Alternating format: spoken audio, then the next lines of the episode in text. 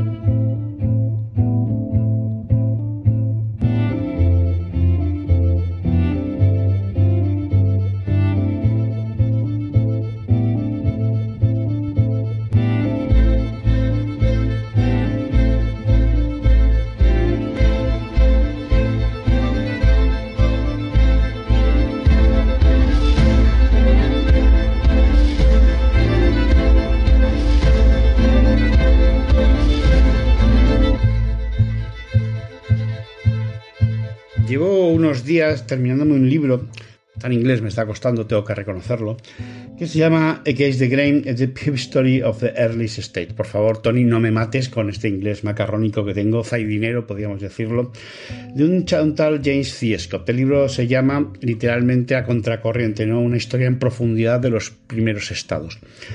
No es que el libro sea especialmente novedoso, de hecho lleva ya bastantes años escrito, pero eh, sí que plantea una narrativa que no es la narrativa habitual. Casi todos nosotros, yo me incluyo entre ellos, hemos aprendido que en el neolítico, una vez que surge la agricultura y el pastoreo, la domesticación de los animales, se forman inmediatamente los estados, o bien que la agricultura es la causa o la consecuencia de la formación de los estados. Bueno, pues al igual que el concepto del trueque de los liberales, esa historia refutada 50.000 veces por la antropología, la arqueología, que todavía aparece en todos los manuales de economía, en la que sin el dinero eh, el hombre es lo único que puede hacer es trocar, o sea, cambiar gallinas por corderos o por cerdos o por calcetines, bueno, pues resulta que jamás se ha encontrado evidencia empírica, evidencia arqueológica de que eso sea así. Como mucho, lo cuenta Graeber en su famoso libro En deuda, ese que nos hemos hartado de recomendaros, igual que a Smith, que también os debéis de leer La riqueza de las naciones, pues Graeber una de las cosas que plantea es que el señor Smith era un catedrático de, creo que era de filosofía, eh, que una de las cosas que no había hecho en su vida era salir de Glasgow, de Escocia, que era donde vivía, y que todo lo que contó lo contó de oídas. Entonces, ese mito fundacional del liberalismo económico, la idea de la economía, el dinero como una necesidad evolutiva, una especie de teleología, de avance del progreso, pues es una puta patraña. Bueno, pues resulta que la formación de los estados como consecuencia lógica de la agricultura es otra puta patraña, es otro invento.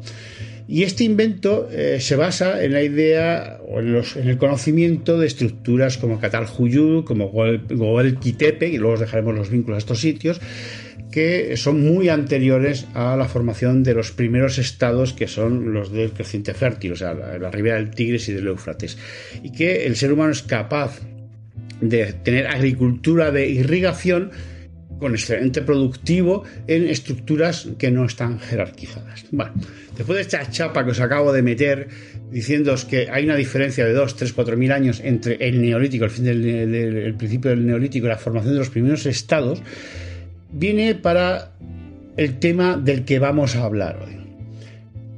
Imaginaros la situación. Vives siendo un pastor, un recolector, cazador, en mitad de un ambiente que te ofrece diversidad alimenticia, que te vas adaptando una esperanza de vida a aquellos que pasaban de la adolescencia de más de 60 y 70 años, como les pasa a muchos cazadores recolectores actuales, para irte a vivir a sitios ultramasificados dominados por una jerarquía de unos individuos, unas clases parasitarias, una especie de garrapatas que te ofrecían presuntamente seguridad, contacto con los dioses y unas normas sobre las que vivir, que son los escribas, los eh, funcionarios, por decirlo de alguna forma, eh, los sacerdotes, los militares y, como no, en lo alto de la pirámide, los borbones, perdón, los reyes, no borbones, no había todavía en esa época, pero no me extrañaría. La idea fundamental es que, ¿qué lleva a unas poblaciones humanas a vivir, a dejar la libertad de vivir más o menos con independencia, con completa neutralidad, con completa libertad, a vivir sojuzgado, trabajando como un puto animal de sol a sol, porque la agricultura, una de las cosas que más exige es trabajo, eh, para que otros además chupen como parásitos, como garrapatas de tu, eh, de tu sangre, del sudor de tu esfuerzo, de lo que tú te dejas en la tierra. Y yo me pregunto, Jesús Kiri, si esa idea es el concepto de la narrativa, ¿no?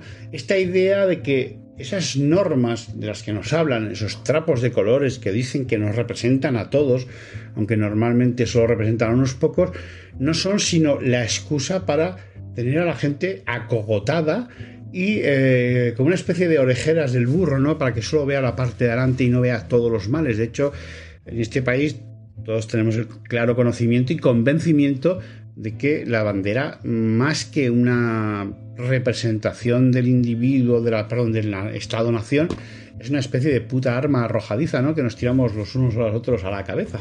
La bandera es la el mejor sitio donde esconder los trapos sucios. Tapa cualquier mierda, sea una bandera que tenga dos franjas rojas y una amarilla, sea una que tenga un fondo amarillo y cuatro franjas rojas, sea la tricolor francesa. En general, las narrativas se crean para eso, para establecer un, digamos, un relato común. Esto lo explicaba muy bien eh, en uno de sus vídeos eh, un arqueólogo se, se llama en YouTube Puto Miquel, que eh, está, existe en el estudio de la historia la historia, que es el, conocimiento que se tiene de los hechos tal y como sucedieron, y la memoria, que es la versión que se opina actualmente de los hechos. Por ejemplo, un ejemplo de relato sería lo, que eh, dice en algunos nacionalistas españoles sobre el rey don Pelayo resistiendo por España contra los musulmanes. ¿Te está gustando lo que escuchas? Este podcast forma parte de Evox Originals y puedes escucharlo completo y gratis desde la aplicación de Evox.